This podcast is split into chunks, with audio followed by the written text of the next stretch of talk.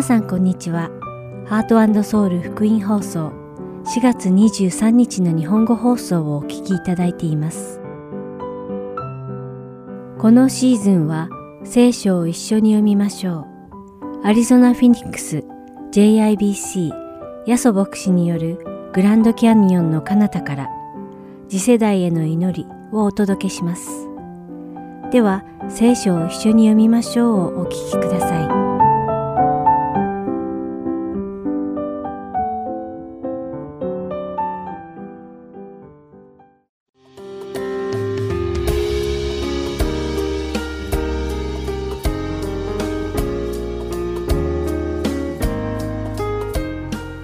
皆さんこんにちは。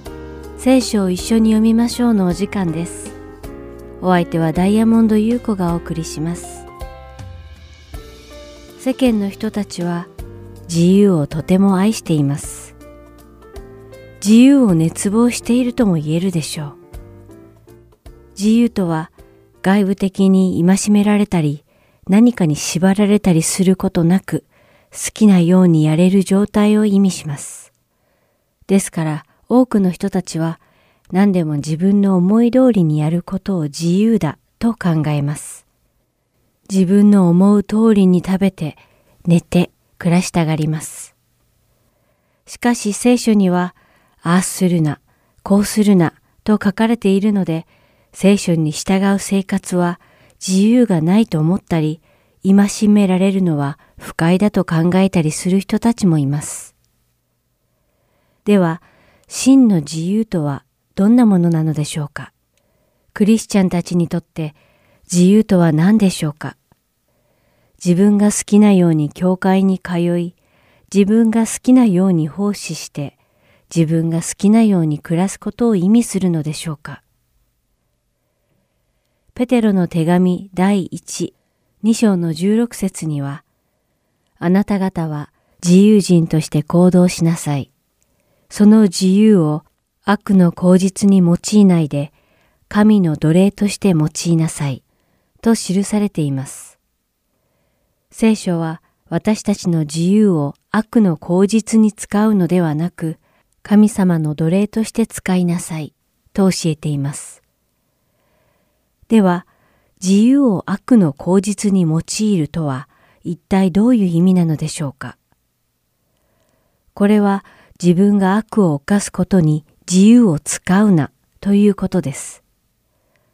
つまり、自由を口実に悪を行ってはいけないということです。悪を犯して、私の自由よと考えたり、私には自由があるから、何だって私が好きなようにしてもいいと考えたりしてはいけないということです。さらに聖書は、私たちの自由を神様の奴隷として用いなさいと示しています。では、神様の奴隷とはどのようなことを意味するのでしょうか。16節に続く聖書箇所にそのことが示されています。そこにはすべての人を敬い、兄弟たちを愛し、神を恐れ、王を尊び、善良で優しい主人に対してだけでなく、横暴な主人に対しても従いなさい、とあります。また、不当な苦しみを受けながらも、神の前における良心のゆえに、悲しみをこらえなさい、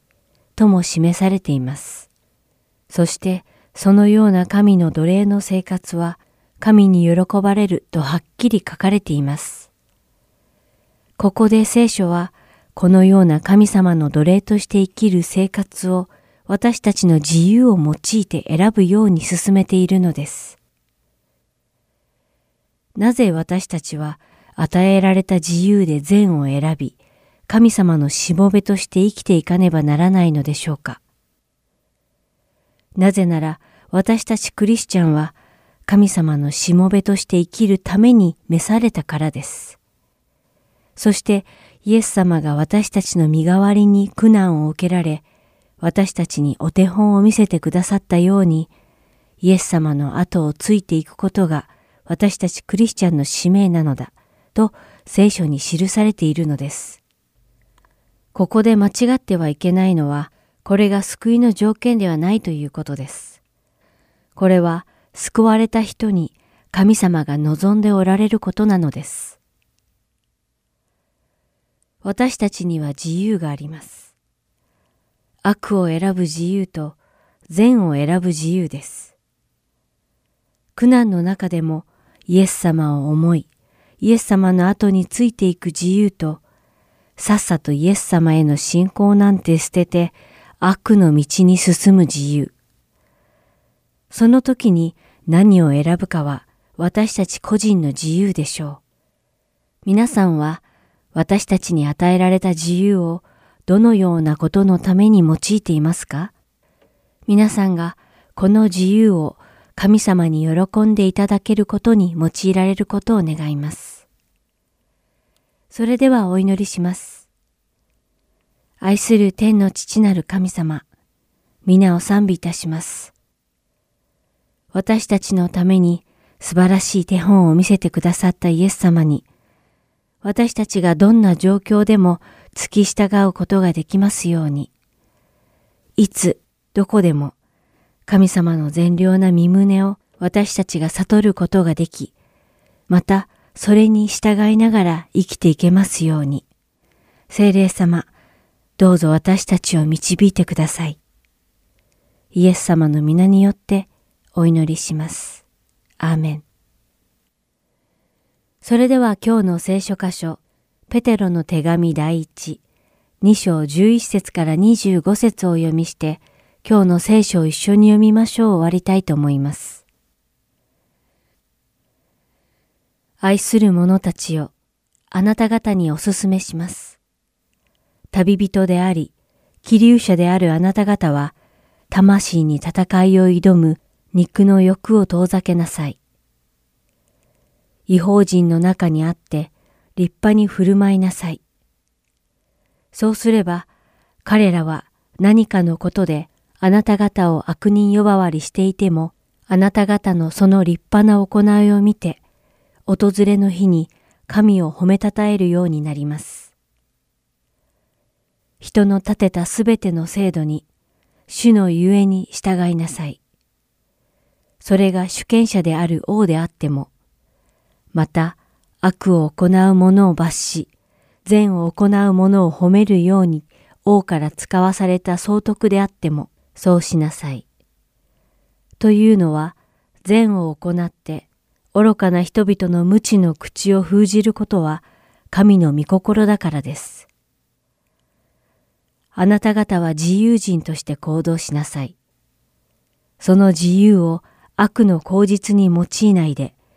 神の奴隷として用いなさい。すべての人を敬いなさい。兄弟たちを愛し、神を恐れ、王を尊びなさい。しもべたちよ、尊敬の心を込めて主人に服従しなさい。善良で優しい主人に対してだけでなく、横暴な主人に対しても従いなさい。人がもし不当な苦しみを受けながらも、神の前における良心のゆえに悲しみをこらえるなら、それは喜ばれることです。罪を犯したために打ち叩かれて、それを耐え忍んだからといって、何の誉れになるでしょう。けれども、善を行っていて苦しみを受け、それを耐え忍ぶとしたら、それは神に喜ばれることです。あなた方が召されたのは実にそのためです。キリストもあなた方のために苦しみを受け、その足跡に従うようにと、あなた方に模範を残されました。キリストは罪を犯したことがなく、その口に何の偽りも見出されませんでした。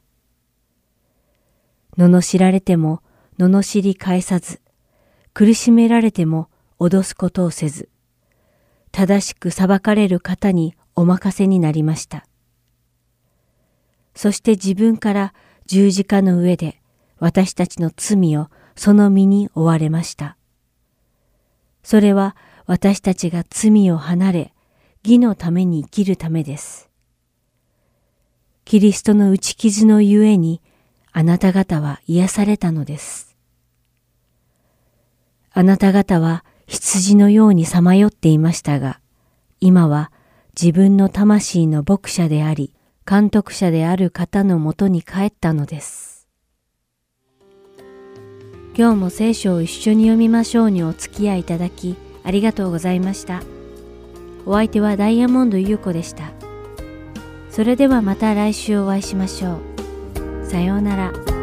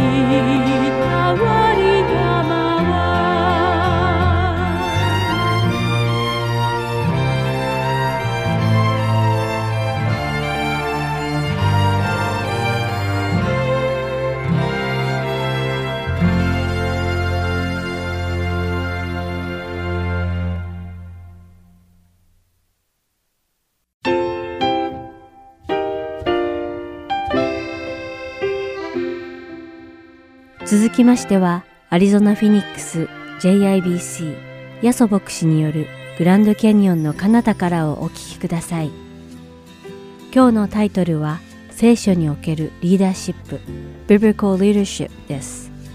ヤソ先生のお話を通して皆様が恵みのひとときを送られることを願います。お願いします。イエス様、今日こうして一緒にみんなで礼拝できること感謝いたします。今テレビやインターネットを通して本当に危険な状況もう本当に苦しんでいる人たちの姿を見ます。この中には第二次世界大戦を体験した人もいますけどもそれが実際に私たちの今周りで戦争が起こっている。そのような中には私たち置かれています。イエス様、その中であなたは平和の君、プリンス・オブ・ピースとして来られました。考えてみれば、あなたがいた時も争いがありましたし、今でもまだまだ争いはあります。その中で、今日あなたは私たちにどのようなことを教えてくださるでしょうか。どうぞ教えてください。私たちは今、あなたの私への、私たちへのメッセージを聞きたいと思います。イエス様の名前によって感謝して祈ります。アメン。今日はですね、ルカの福音書の7章から学びます。ですから、聖書をお持ちの方はですね、ルカの7章を開いておいてください。まあ、タイトルはですね、えー、聖書から学ぶリーダーシップという、そういうタイトルを付けさせていただきました。7章の前半の部分からですね、3つのことを今日学んでいきたいと思います。まあ、そのためにちょっとですね、イントロダクションでこんな話をさせていただきたいと思いますけども、今でもですね、スーパーパワー、大国と言われる国は今でも存在しますね。1800、1815年ですね。その地図を見ますとですね、スペインが結構たくさんのところを支配していたということに気がつきます。ですから、この地図を見るとですね、アリゾナはですね、スペインだったみたいです。つまり、この時代がもし続いていたら、私たちは今頃、ホラーこんにちはじゃなくて、ホラーってこう言ってたと思うんです。あ、ホラーか。ホラーじゃないですね。ホラー、ホラ、嘘つくって意味ですよね。とにかくですね、まあ、この1815年の時はスペインが力を持っていたということが分かりますが、今日これから読むイエス様の時代は、ローマ帝国がですね、世界の中心だったわけです。まあ、このローマ帝国、ローマ帝国を支えてきたのがですね、強力な軍隊だったんです。今でもですね、イスラエルという国に行きますと、難攻不落と言われて、絶対に攻め取ることのできないと言われてですね、マサダというお城が残っております。これはですね、ちょっと写真で見にくいか分かりませんが、大体イメージしてください。フェリックスでいうとですね、ここからですね、あの上がですね、あのキャメルバックマウンテンの上ぐらいの高さだとこう思ってください。これをですね、イスラエルの人たちがですね、ここにですね、まあ、あの、なんていうんですか、城でこもっていたら、ローマ軍が攻めてきたんですね。どうやってやったか、絶対に攻め取ることができないこのマサラにですね、このようにですね、スロープを作ったんですね。当時はですね、こんな機械とかないわけで、人力でやったわけですから、相当なですね、人の力があったわけですよね。このようにですね、世界を支配していた強力なローマ軍隊は、100人ずつ小連隊に分かれてですね、それぞれの各地を支配していました。今日出てくるですね、このルカの福音書の7章に出てくる人は、この100人のグループのリーダー、つまり100人隊長と言われる人の話であります。ではですね、ルカの福音書の7章の2節から10節まで、まずですね、話全体を読んでいきましょう。ルカの7の2、時にある100人隊長に重んじられていた一人のしもべが病気で死にかけていた。百人隊長はイエスのことを聞き、身元にユダヤ人の長老たちを送って自分のしもべを助けに来てくださいとお願いした。イエスのもとに来たその人たちは熱心にお願いしていった。この人はあなたにそうしていただく資格のある人です。私たちの国民を愛し、私たちのために自ら街道を立ててくれました。そこでイエスは彼らと一緒に行かれた。ところが、百人隊長の家からあまり遠くないところまで来たとき、百人隊長は友人たちを使いに出してイエスにこう伝えた。主よ、わざわざご足労くださるには及びません。あなた様を私のようなものの家の屋根の下にお入れする資格はありませんので。ですから、私自身があなた様のもとに伺うのもふさわしいと思いませんでした。ただ、お言葉をください。そして私のしもべを癒してください。と申しますのは、私も権威の下に置かれているものだからです。私自身の下にも兵士たちがいて、その人に行けと言えば行きますし、別の者に来いと言えば来ます。またしもべにこれをしろと言うとそのようにします。イエスはこれを聞いて驚き、振り向いてついてきた群衆に言われた。あなた方に言いますが、私はイスラエルのうちでこれほどの信仰を見たことがありません。使いに来た人たちは家に帰るとそのしもべはよくなっていた。さて、この出来事からですね、今週私が活かせる3つのポイントについて一緒に学んでいきたいと思いますけれども、まず1番目、聖書が教えるリーダーシップ。1番、リーダーは他人のために祈りますということです。私たちはですね、他人任せではできなくて、自分でしかできない、あなたでしかできないということがいくつかあります。例えばですね、あなたが誰かを傷つけたならば、やっぱり謝るのはあなただと思います。またはですね、神に対して罪を犯したならば、神に許してくださいと罪の許しの祈りを祈るのもあなたであるわけですね。またもしあなたが病気になったならば、癒してくださいと祈るのもあなたかもしれません。さて今日はですね、話ではですね、百人隊長は癒しをイエス様に求めたという話になりますけども、ここで病気になったのは一体誰でしょう？彼に仕えていたしもべだと書いてあるんですね。では、このしもべの癒しをイエス様に頼んだのは誰だったでしょう？病気のしもべでもなく、百人隊長でもなく、百人隊長の友人のユダヤ人の長老たちが頼んだわけです。つまり、病気の人の第三者がした祈りに対して、第三者が頼んだことに対して、イエス様は何をされたでしょうかイエス様に頼んだら、イエス様はその願いを聞かれて、病気癒されたわけです。つまり、ここから一つの原則を学ぶことができると思うんですけども、苦しんでいる本人が、たとえ祈らなくても、祈る気がなくても、祈るつもりがなくても、周りが祈ることで聞かれる祈りというのがあるわけですね。実はこの原則はですね、この方だけではなくて、他の箇所でもですね、体験されているので、ちょっと別の箇所を読みたいと思います。ヨハネの4章の49節王室の役人はイエスに言った。主よ、どうか子供が死なないうちに下ってきてください。イエスは彼に言われた。行きなさい。あなたの息子は治ります。その人はイエスが語った言葉を信じて帰っていった。51節彼が下っていく途中、しもべたちが彼を迎えに来て、彼の息子が治ったことを告げた。ここでは何が起こっているかと言いますと、息子の病気を癒してくれとイエス様に頼んだ役人の祈り、その祈りが聞かれたということが書いてあります。つまり子供のために祈る親の祈りはイエス様が聞かれるということであります。今日ですね、あの、さっき墓穴を掘ってしまいました。自分の娘がいないのにいたような気持ちでおりましたけども、私もですね、高校生の時、私はクリスチャンじゃなかったんですね。あの、その時はクリスチャンじゃなかったんですけども、その時病気になりました。で、もちろん、クリスチャンじゃないわけですから、神様にお祈りする、しませんし、するつもりもなかったわけですね。しかし、私は祈る気もなかったし、祈らなかったけども、私の母はクリスチャンでした。そして私の母と母の教会の人たちがですね、私の癒しのために一生懸命祈ってくださったんですね。前も聞いたと思うんですけど、その祈りの結果、私がここに来てるんですよ。というのは、その時母がこんなこと言っちゃったんですね。神様、息子を癒してください。癒してくださったら、この子の人生をあなたに捧げますなんて言っちゃったんですよ。言っちゃった。前も言いましたけど、私は高校生時代は人前で立ってですね、今日ね、よくドミンさん歌ってくれましたけど、人前で喋るとかで歌うとか絶対しない人だったんですよね。しかし、そんな祈りを誰かがしてしまったもんですからですね、その後の人生がゴロッと変わってしまって、ここに来てるわけですけど、つまりですね、本人がもし祈らなかったとしても、周りの方の祈りをイエス様は聞かれるんだということがここから学ぶことができます。また、旧約聖書でですね、アブラハムという方がですね、悪いニュースを聞いたときにこういう態度を取りましたね。ちょっと読んでみますね。創世紀の18章の20節主は言われた。ソドムとゴモラの叫びは非常に大きく、彼らの罪は極めて重い。まあ、要するにですね、本当にもうひどい町だという話を聞いたときに、アブラハムは一体何をしたでしょうか？これがポイントでございますね。彼はですね、ああ、そうだね、あの町はひどいからね、あのとこ行かない方がいいとかいろいろ言ったでしょうか？ちょっと読んでみますね。えー、23節から26節までですね、かいつまんで読みたいと思いますが、23節アブラハムは近づいていった。あなたは本当に正しいものを悪いものとともに滅ぼし尽くされるのですか？もしかすると、その町に正しい者が50人いるかもしれません。26節主は言われた。もしソドムで私が正しい者を50人町の中に見つけたら、その人たちのためにその町のすべてを許そう。ここで聖書をよく知ってる方たちのちょっとディスクレーマーしておきますけど、これを言ったらですね、アブラハムが言ったのにソドム滅ぼされたじゃないかと言うかもしれませんが、そこまでいかないで、ここだけ読んでください。ここだけまず。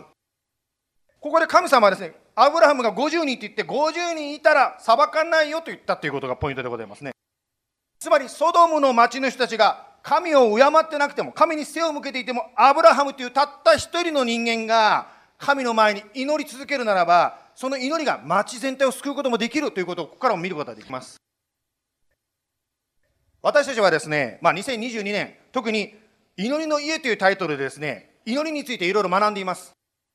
その中で感謝の祈りをしましょうということを学びましたけども、それだけではなくて、自分以外の誰か、何かのために祈ることの大切さも学んでいますね。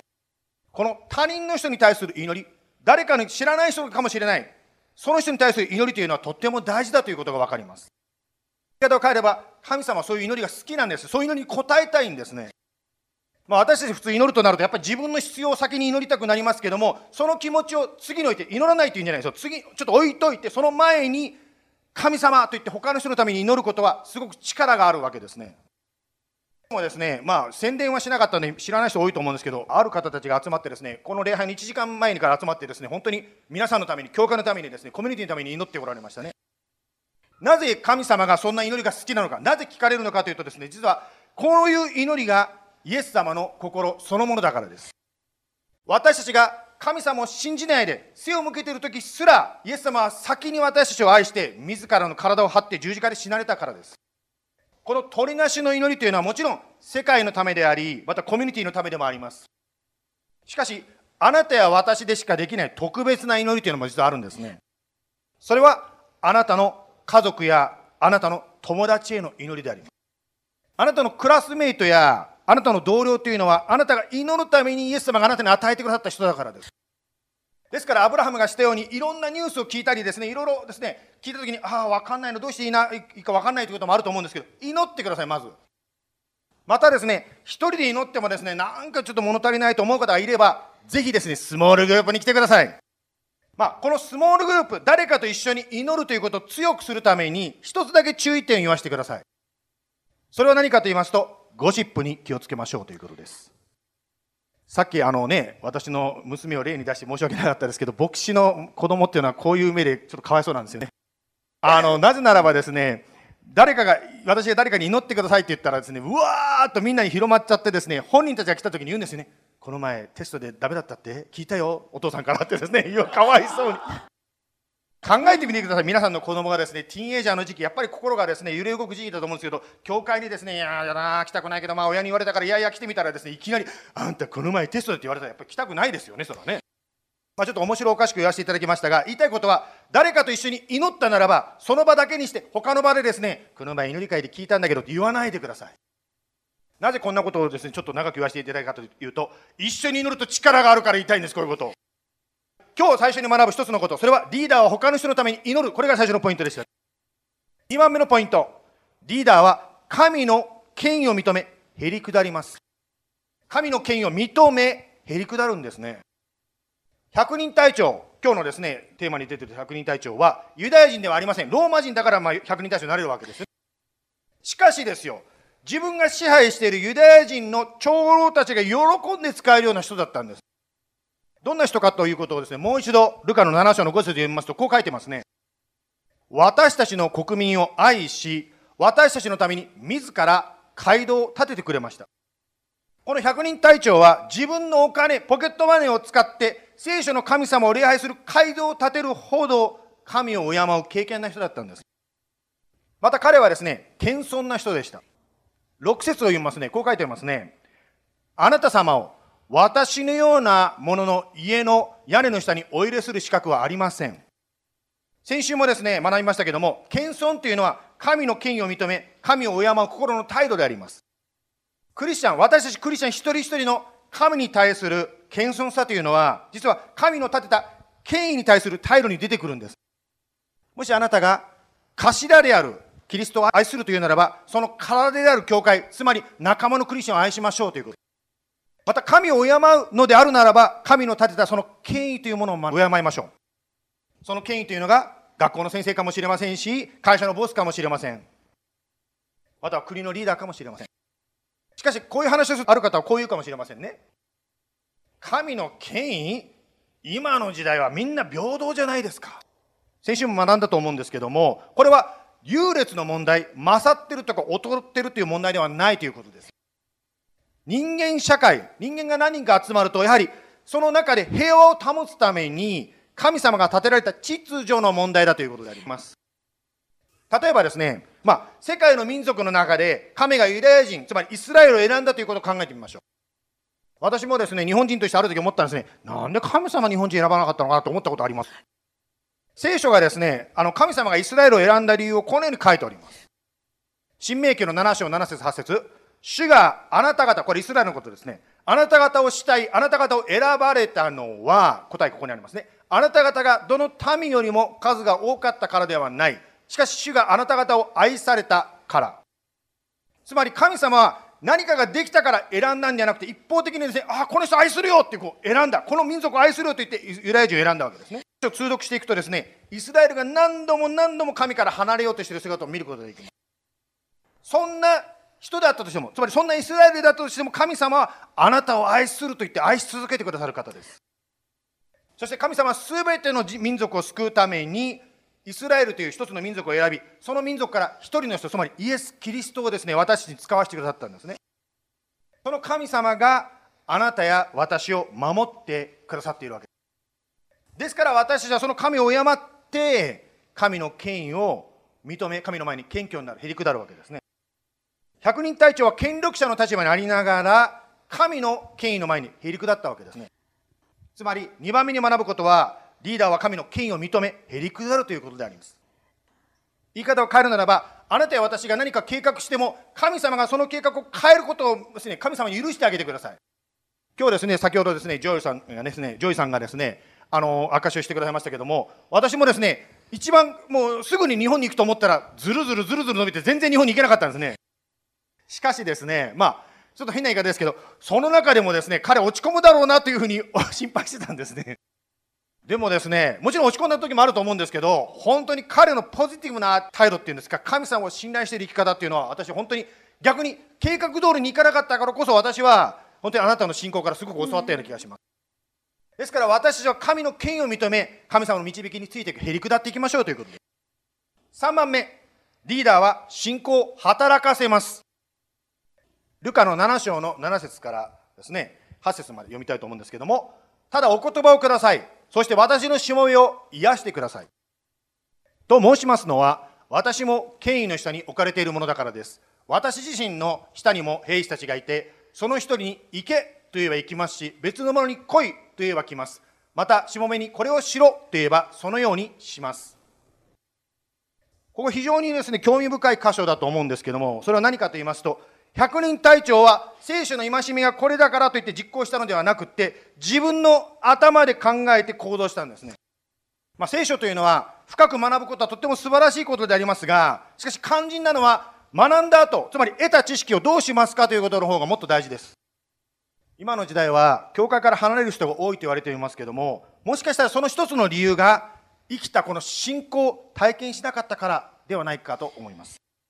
もちろんですね聖書を読んだり礼拝に忠実に参加することは素晴らしいことですが、実は信仰の一番おいしいとこ、一番あなたや私が感動するとこは、それ以上のここの部分にあるんですね、ここに。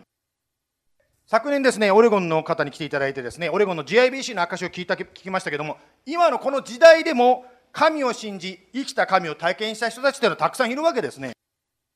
私たちもですね、本当に今、今この時代にフェニックスで働かれる神様を体験したい、見てみたいと思います。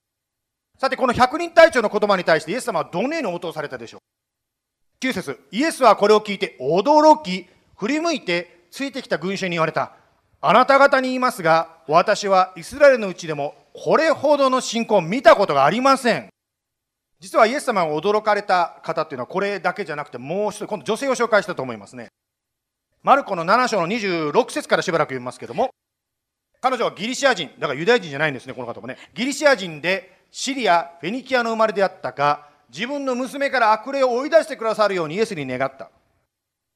するとイエスは言われた。まず子供たちを満腹にさせなければなりません。子供たちのパンを取り上げて、子犬に投げてやるのは良くないことです。彼女は答えた。主よ、食卓の下の子犬でも子供たちのパンくずはいただきます。イエスは答えられた。そこまで言うのなら家に帰りなさい。クレイはあなたの娘から出ていきました。まあ、ここで犬が出てきましたけど、皆さんもですね、犬を飼ってる方いらっしゃると思うんですけど、犬ね、ドッグね。はい、ここで犬が出てるからって、皆さんですね、あ、犬って可愛いからって言ってるかもしれません。ここで言ってるのはイエス様は軽蔑して言ってるんですよね、軽蔑。ですから、あんたはもう邪魔だから出て行きなさいみたいなですね、イエス様から拒否されてしまってるんですね、この女性は。まるであなたや私が祈っててですね、イエス様からダメ、その祈りは聞きませんと言われた感じですね。この女性の場合は、イエス様に拒否されても諦めずに食い下がったんですね。まるであなたがですね、あなたの愛する人が苦しんでいる時でですね、仕方ないっていうふうに諦めきれない、何度も何度も祈っても聞かれない、諦めきれないで神様に何とかしてください、何とかしてくださいとまるで祈りで格闘しているような、そんな感じであります。そしたらイエス様が、そこまで言うのならと言って聞かれたということです。また、マルコの5章にと言いますが、別の女性の話を出します。5章の27節から、彼女、彼女はイエスのことを聞き、群衆と共にやってきて、後ろからイエスの衣に触れた。あの方の衣にでも触れれば、私は救われると思っていたからである。すると、すぐに血の源が乾いて、病気が癒されたことを体に感じた。ここで群衆がイエス様にくっついて一緒に行ってたわけですから、たくさんの人がイエス様に当たってるというか触れてるわけですよね。しかし、この女性だけが癒されたんです。この女性のようにですね、本当に聖書の話を聞いて、今週神の力を体験する方もいれば、そうでない方もいらっしゃる。そこがここに現実が示されていますね。その体験する神の力を体験する方と体験しない方の違いというのが何なのでしょうかその違いは信仰だということを言うことができます。しかしですね、信仰だと言ってもですね、ある方はこう言うでしょう。じゃあ先生、私の好きなこと何でもいいから強く強く強く祈り続けたら、それでその通りになるんですか？と聞かれるかもしれません。では、本当の言い方を変えるならば、本物の信仰をどうしたら得られるのですか？という質問になりますね。まあ、皆さんそれぞれですね、どう思いますか？と聞くとですね、アイデアがあると思うんですけど、はい、その答えはですね、来週お話します。冗談です。それは冗談です。生きた信仰は、あなたとイエス様との個人的な関係で生まれてくるんですね。つまりイエス様との関係というのは、あなたがイエス様を信じた時からスタートしてですね、日々日々起こっていく。それがイエス様との個人的な関係なんですね。あなたが誰かと新しく会った時にですね、最初はですね、何ていうんですか、他人のようかもしれません。でも、だんだんだんだん身近になっていく、親友になっていく、そのプロセスとちょっと似てると思います。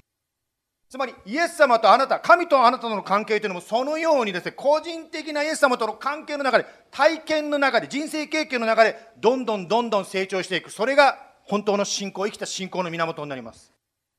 うまくですね、言葉で説明しにくいんですけども、もう分かっていただきたいんですけど、本当に、だから聖書を読んでるとか、教会に来てる以上の何かがそこにあるということをなんとなくですね、分かっていただきたいなと思っております。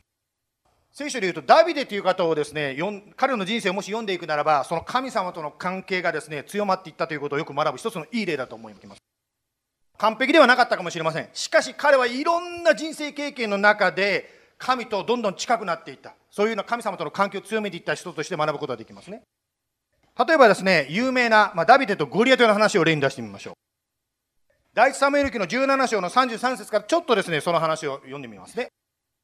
17章33節サウロはダビデに言った。お前はあのペリシテ人、つまりゴリアテですけど、ペリシテ人のところに行って、あれと戦うことはできない。お前はまだ若いし、あれは若い時から戦士だったのだから。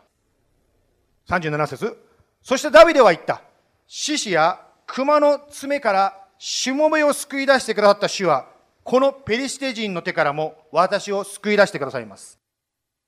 羊飼いだったダビデはですね、過去に何度も何度も危険な目にあって、その度に神様によって救われたという体験があったんですね。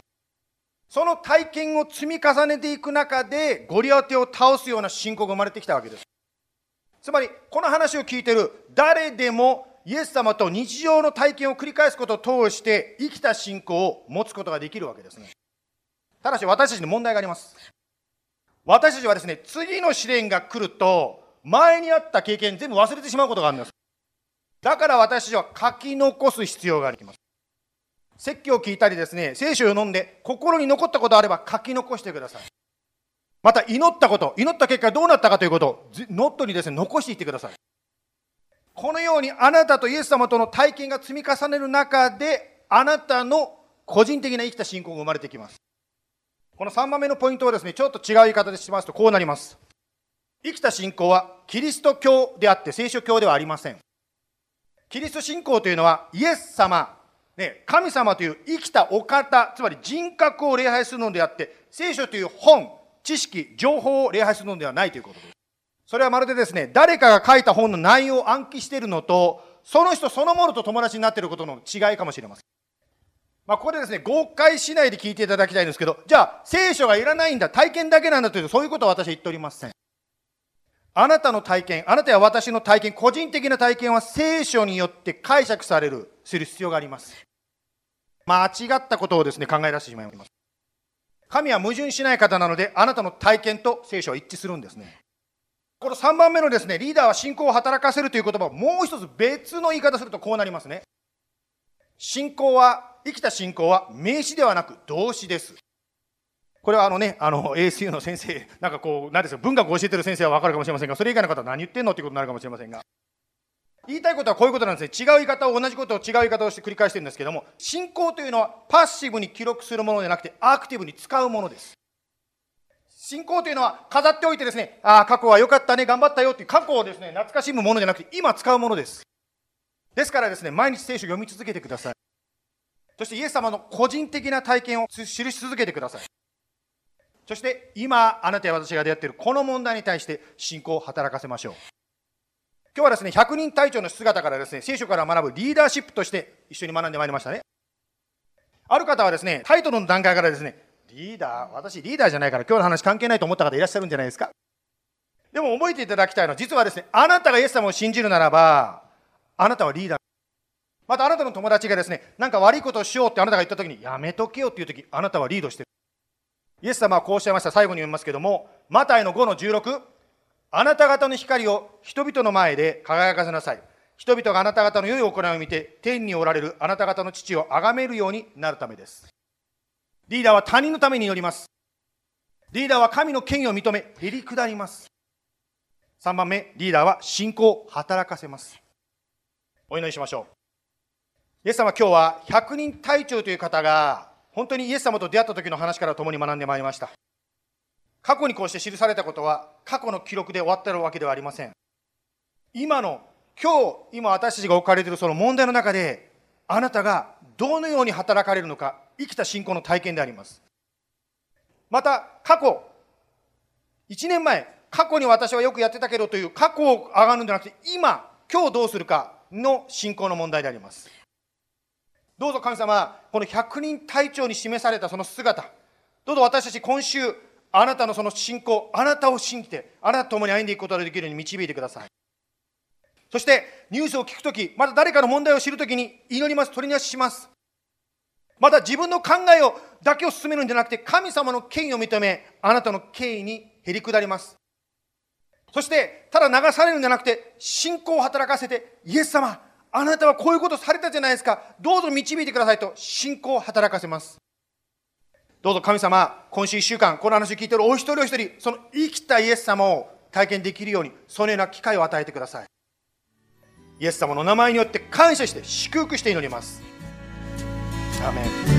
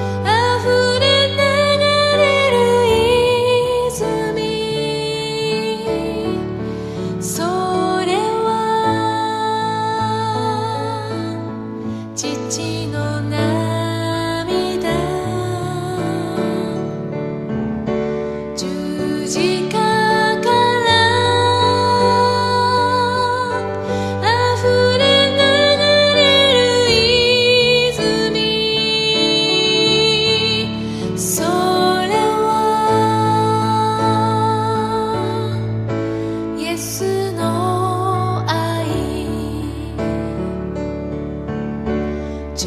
字架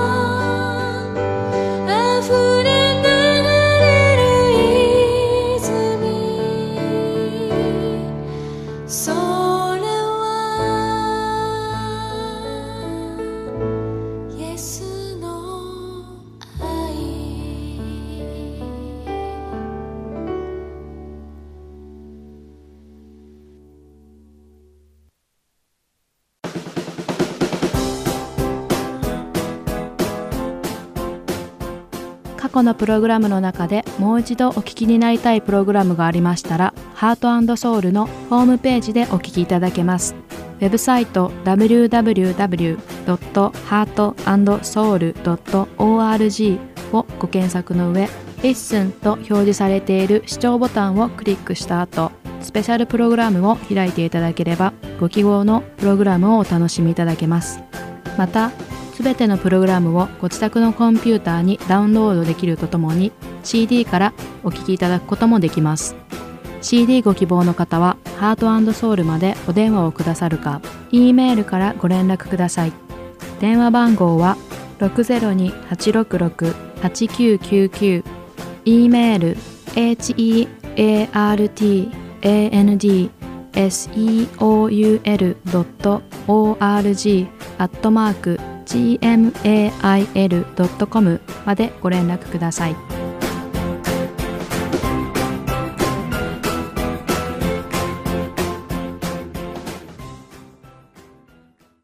では、次世代への祈りをお聞きください。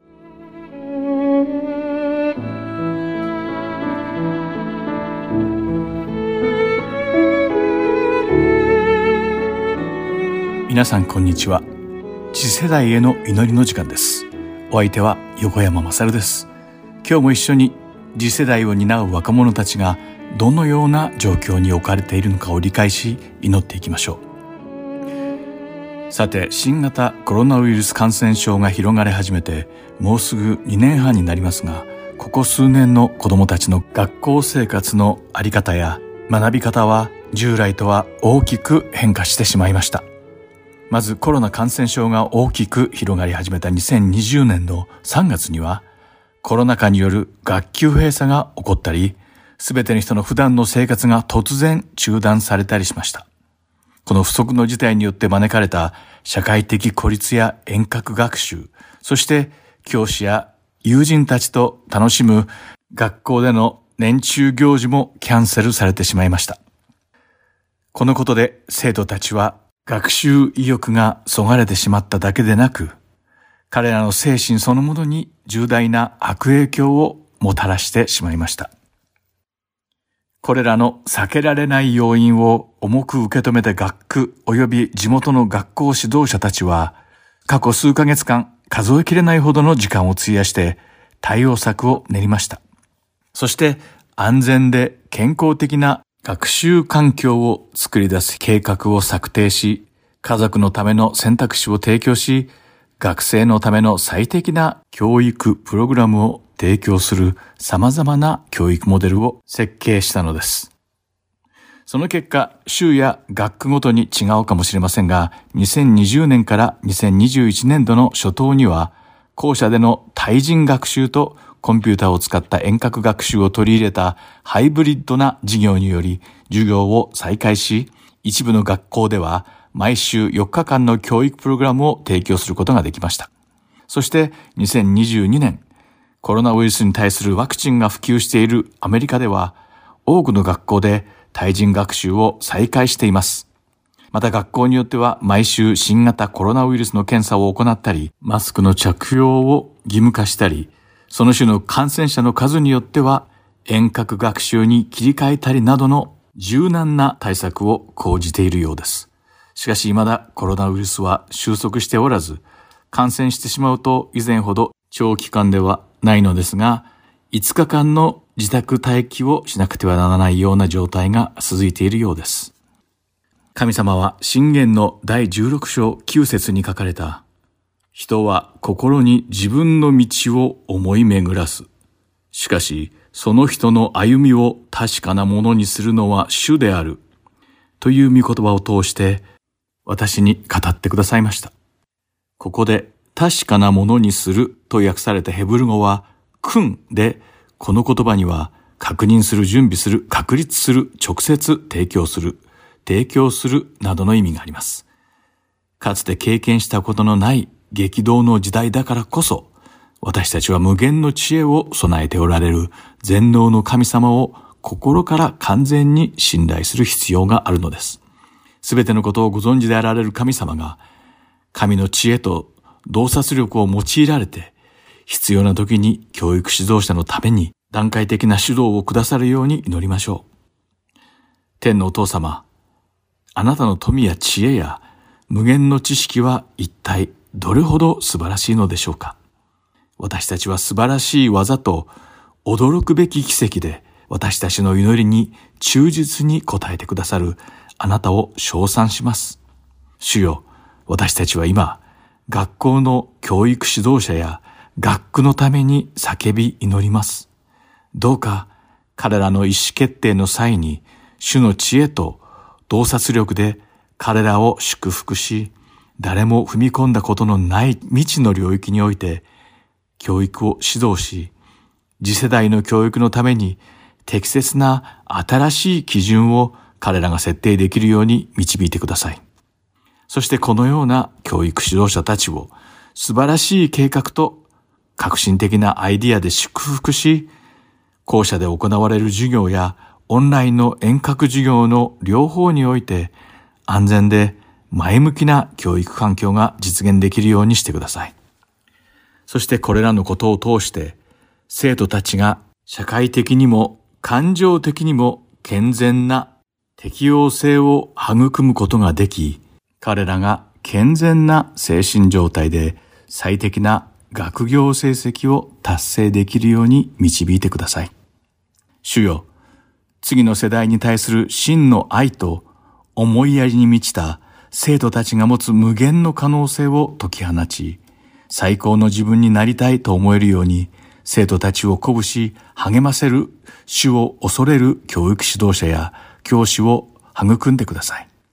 そして彼らが真実と誠実さや卓越性や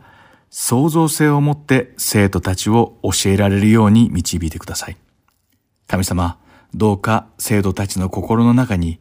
学ぶことへの情熱と知識に対する健全な飢餓感を育み、優秀な成績を収めることを求めるように、彼らの魂に火をつけてください。主よ、また私たちは今、学業に苦しんでいる生徒たちを励ましてくださるように祈ります。彼らの心と知能を強めてください。また教師と両親に知恵と見識を与え、学習を改善する効果的な方法を生徒たちに示せるようにしてください。どうか生徒たちを成績によって自分には価値がないと感じたり恥ずかしいなどと感じたりすることから守ってください。そしてこの世代が生涯を通して学習する者たちとなり、常にあなたの真実を追求し、それぞれの分野で優れた結果が出せるようにしてください。主よ、教育機関の様々な責任を担う人々や学校長、教師、そして両親を祝福してください。あなたのビジョンを彼らに与えて、学校や生徒たちがどうあるべきかを示してください。そして神聖な勇気と知恵を彼らに与えて、あなたのビジョンが彼らの社会の中で実現できるように行動を起こさせてください。彼らに戦略的計画を与えてください。そして社会的公平性と正義に基づくあらゆる人種の学生やスタッフのための安全な環境を実現できるように導いてください。彼らがいかなる人種差別や不平等をも容認せず、少数民族のコミュニティにも敬意と尊厳を持って信頼し、尊重し、扱うことで、明るい未来と成功の機会を増やすために、団結して継続的に協力することができるようにしてください。優れたコンテンツ、高い道徳的価値観、聖書の世界観を持つ新しいカリキュラムを懸命に選択できるように、教師や教育委員会を祝福してください。天のお父様、教師や生徒たちをコロナ禍から解放してください。そして世界中のすべての学校のキャンパスに力強い復活と精神的な目覚めをもたらしてください。学生たちによる祈りのブームを起こさせ、あなたの生きた御言葉と道からであなたの聖なる皆を高く上げて賛美することを通して次の世代を目覚めさせてください。主イエスの力強い皆によって祈ります。アーメン。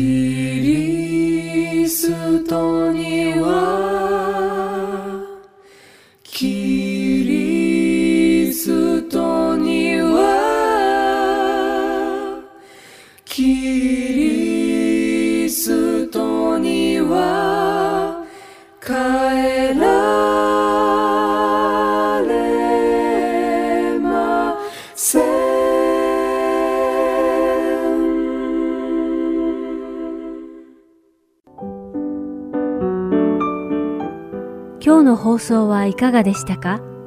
最後までお付き合いくださりありがとうございました。また来週お会いしましょう。